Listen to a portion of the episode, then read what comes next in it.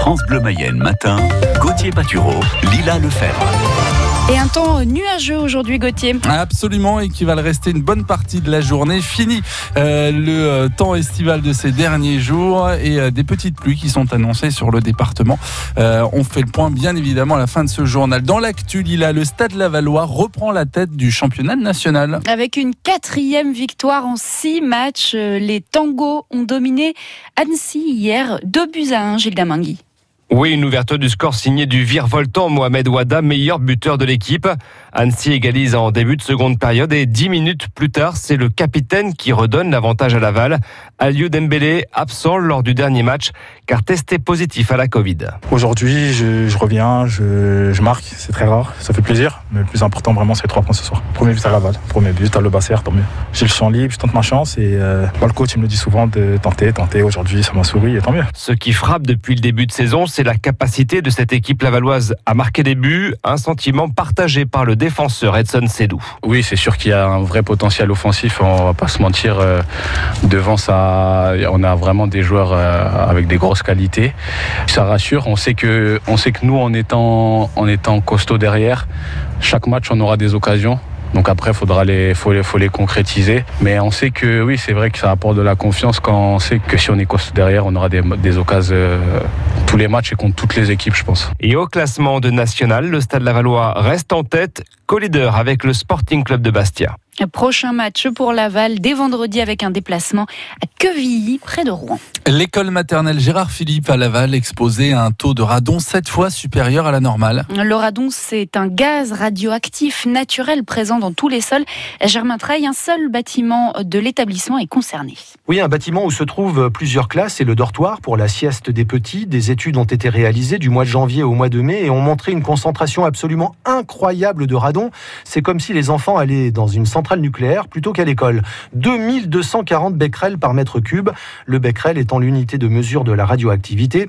Au-delà d'une exposition de 300 becquerels, c'est jugé néfaste. Des résultats peut-être faussés par le confinement, avance la municipalité. L'école était fermée, pas d'aération ou presque, et le radon s'est alors accumulé. Une nouvelle expertise est en cours. Le maire, Florian Berco, se dit prêt à fermer l'école le temps nécessaire pour des travaux et à délocaliser l'enseignement si les résultats sont mauvais. Il a également demandé à l'Agence régionale de santé d'enquêter à proximité de l'école, dans la rue du 124e régiment d'infanterie, pour détecter éventuellement d'autres poches de radon. Ce gaz inodore, incolore et reconnu cancérigène depuis plus de 30 ans. Après le tabagisme, il est le second facteur de risque du cancer du poumon. Une réunion d'information se déroule ce soir à 20h à la salle polyvalente. Le maire Florian Berco et l'ARS tenteront de rassurer les parents. Une grosse frayeur pour un papa et son fils de deux ans à Mayenne. Un incendie a démarré dans la cuisine de leur appartement hier. Le feu a pu être euh, quand même éteint avant l'arrivée des pompiers. Le père et l'enfant, légèrement incommodés, ont été transportés à l'hôpital de Mayenne.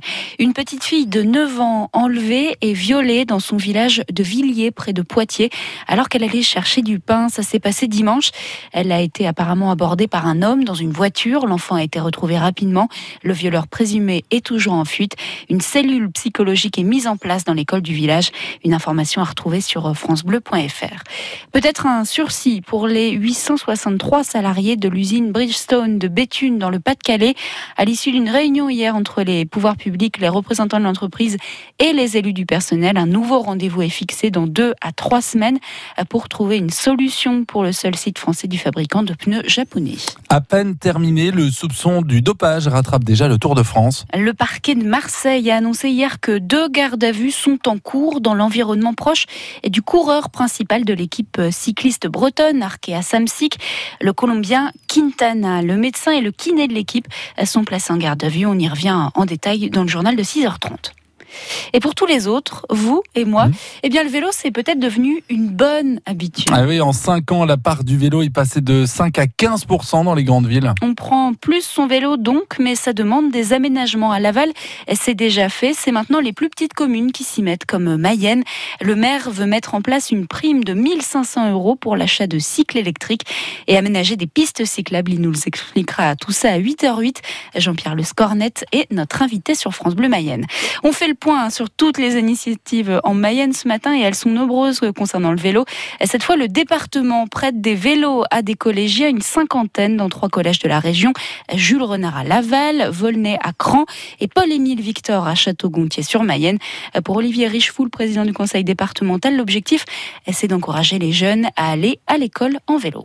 Ce que l'on constate aujourd'hui, c'est que pendant le confinement, on s'est rendu compte que le vélo était un moyen de locomotion extrêmement pratique et utile, y compris euh, pour les jeunes, et qu'aujourd'hui, il peut y avoir euh, des freins à l'utilisation. Ça peut être effectivement des questions financières, ça peut être de franchir le pas. Et donc l'idée, c'est de tester pour observer la façon dont les choses se passent.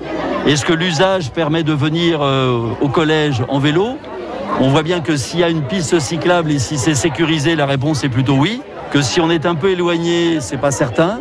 Mais le vélo, c'est aussi pour aller au sport, pour voilà tous les usages euh, qu'un jeune peut avoir besoin. Je pense qu'aujourd'hui, on n'utilise pas suffisamment le vélo, donc c'est une alternative. Ça ne couvrira pas 100% des besoins, mais c'est une offre supplémentaire qu'il nous faut tester. À terme, ce dispositif devrait être développé dans d'autres collèges du département et pour faciliter l'accès aux différents établissements scolaires, le département votera au mois de décembre un plan mobilité visant à multiplier les pistes cyclables. Il y a déjà un plan vélo, il y aura également un plan piéton à Laval. La municipalité veut favoriser la marche dans la ville en toute sécurité. Un diagnostic quartier par quartier sera réalisé et dès l'année prochaine, il y aura également un week-end sans voiture par trimestre afin d'amplifier les mobilités dite douce. On saura le 5 octobre si nous repassons à 90 km/h. Et dans la Sarthe, c'est déjà le cas depuis trois mois. On se sent libéré, nous dirons nos voisins sartois dans 10 minutes. Et c'est notre rendez-vous chez nos voisins. 6h06 sur France Bleu.